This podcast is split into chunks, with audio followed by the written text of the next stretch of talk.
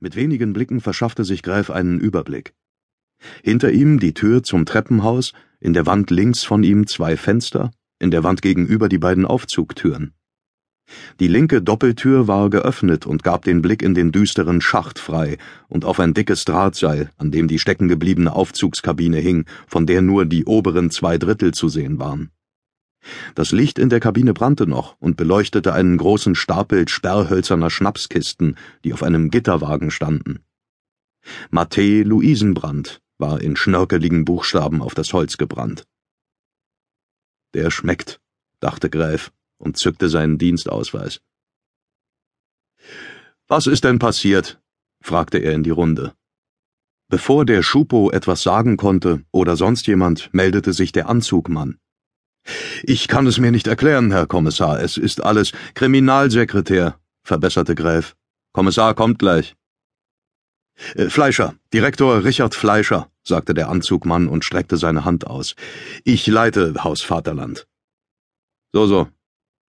Ich hoffe, wir können diese unerfreuliche Angelegenheit diskret behandeln, Herr Kriminalsekretär. Und schnell. Wir öffnen in wenigen Stunden und wir werden sehen, sagte Gräf. Direktor Fleischer wirkte irritiert. Er war es offenbar nicht gewohnt, unterbrochen zu werden, schon gar nicht zweimal hintereinander. All unsere Fahrstühle, fuhr er fort, auch die Lastenaufzüge und selbst die Speiseaufzüge werden regelmäßig gewartet, äh, zuletzt vor einem Vierteljahr. Immerhin haben wir siebzehn Aufzüge in unserem Haus und können uns nicht erlauben, dass. Aber stecken geblieben ist er, Ihr Lastenaufzug, oder? Fleischer wirkte beleidigt. Das sehen Sie ja selbst. Aber dadurch ist Herr Lamkau nicht ums Leben gekommen.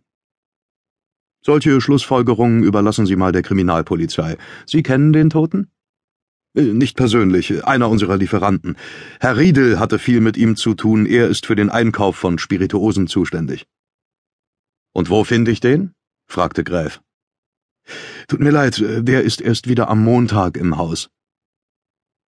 Gräf nickte und betrachtete die Aufzugkabine, in der sich ein Schatten bewegte.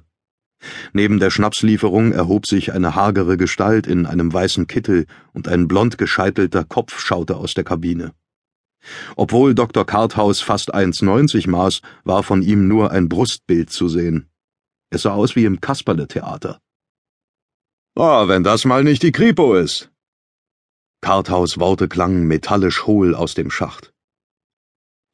Herr Doktor, erstaunlich, dass Ihr Horch immer schneller ist als das Mordauto. Gräf ging hinüber und schaute in die Kabine. Der Tote lag neben seiner Lieferung und steckte in einem hellgrauen Krämerkittel. Sein Gesicht war bleich, die Lippen blau. Über ihm war ein rotes Tuch an das Gitter geknotet, der Stoff schien wasserdurchtränkt zu sein. Auch die Haare glänzten nass, die Schultern ebenfalls, der Stoff des Kittels hatte sich an den Schultern dunkelgrau gefärbt, und rings um den Kopf waren noch die Spuren einer Wasserlache und eines Rinnsals zu erkennen, das zur Aufzugecke hin abgeflossen war. Ist noch in den Regen gekommen, was? Der Gerichtsmediziner zuckte die Achseln. Das müssen Sie die Spurensicherer fragen. Ich hoffe, die kommen bald, damit ich endlich loslegen kann. Sind unterwegs. Und wo bleibt der Kommissar? Kommt Zeit, kommt Rat, sagte Gräf. Er zeigte zur Tür, wo sich die Spitze eines Kamerastativs aus dem Treppenhaus schob. Jetzt kommt erst einmal der Kollege Lange und macht Fotos, und danach dürfen Sie an die Leiche. Gräf wandte sich wieder den wartenden Zeugen zu. Wer hat den Toten eigentlich gefunden? Der Koch hob die Hand wie in der Schule. Ich, Herr Kriminalsekretär. Äh, Herr Unger ist einer unserer Chefköche, soufflierte Direktor Fleischer.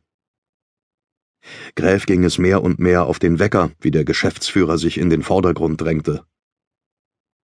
Wo waren denn Sie, als die Leiche gefunden wurde, Herr Direktor? fragte er. Ehrlich gesagt wundert es mich, dass sich der Direktor persönlich zu dieser Uhrzeit schon im Gebäude aufhält. Aber ich bitte Sie, es wurde ein Toter gefunden. Der Wachdienst hat mich selbstverständlich umgehend benachrichtigt, also bin ich hergekommen. Sehr lobenswert, sagte Gräf und nickte anerkennend. Ich nehme aber an, die anderen Herren hier waren vor Ort, als die Leiche gefunden wurde?